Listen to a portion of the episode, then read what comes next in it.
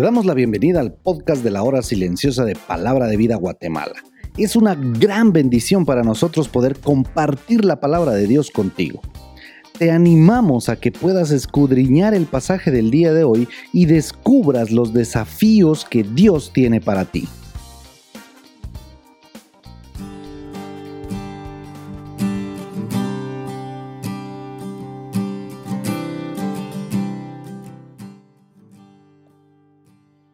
Y también todos los que quieren vivir piadosamente en Cristo Jesús padecerán persecución. Según de Timoteo 3:12. Buenos días, que Dios te bendiga en este lunes y gracias por acompañarnos como palabra de vida en un comentario más de nuestro devocional diario de la hora silenciosa. Para mí, Héctor Salazar, es de mucha bendición el compartir mi estudio de la palabra de Dios contigo. Hoy quiero que veamos tres secciones en el pasaje de 2 Timoteo capítulo 3, del versículo 8 al versículo 12. Primer sección. Aquí tomo en cuenta los versículos 8 y 9, porque son el complemento de lo que al inicio del capítulo vimos ayer del versículo 1 al 7, de calificativos absolutamente pecaminosos y del carácter de personas apóstatas, personas, dice la Biblia, amadoras de sí mismas, soberbias, personas que deciden odiar lo bueno, y a todo esto hoy agregamos según versículo 8 que son personas que resisten la verdad. Resistir viene del griego ansistemi, que significa pararse en contra de u oponerse a. ¿Y a qué pueden estarse oponiendo? Pues ni más ni menos que a Dios. Menciona también el versículo 8 dos nombres, Janes y Jambres. ¿Quiénes son estos?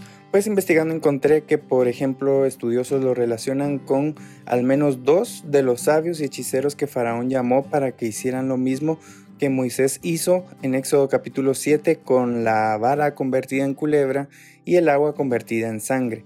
A esta acción de copiar y hacer lo mismo es a lo que Pablo llama resistir. Es como copiar para confundir, incluso engañar, diría yo.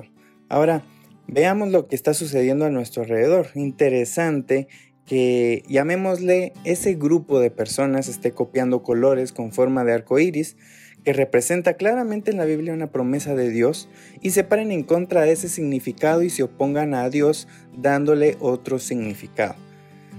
¿Te das cuenta que este tipo de personas de las que Pablo le estaba advirtiendo a Timoteo en el año 65 siguen habiendo ahora en el 2022? Y tal vez siendo muchas más. Sí, la respuesta es obvia, ¿no te parece? Pero esto es punto a favor de la Biblia. Ella nos dice que las cosas van a ir de mal en peor.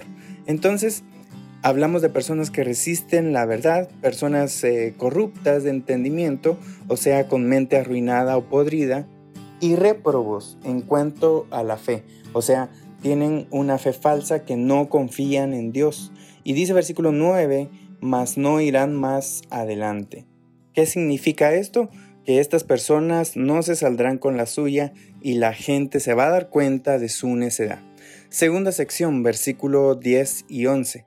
Para comenzar, versículo 10 inicia con la palabra pero, porque Pablo quiere hacerle un contraste a Timoteo que existe una gran diferencia entre personas como Janes y Jambres y personas como él, que seguían la doctrina de Pablo la conducta y características que Pablo tenía. La Biblia traducción en lenguaje actual dice, pero tú, Timoteo, conoces bien mis enseñanzas, mi manera de vivir y de pensar, y sabes cuánto confío en Dios. Tú has visto mi paciencia, mi amor, mi fuerza para soportar las dificultades. A esto se refiere la longanimidad o largura de ánimo. Sabes cómo me han maltratado y cómo he sufrido en las ciudades de Antioquía, Iconio y Listra, pero el Señor Jesucristo me libró de todo esto.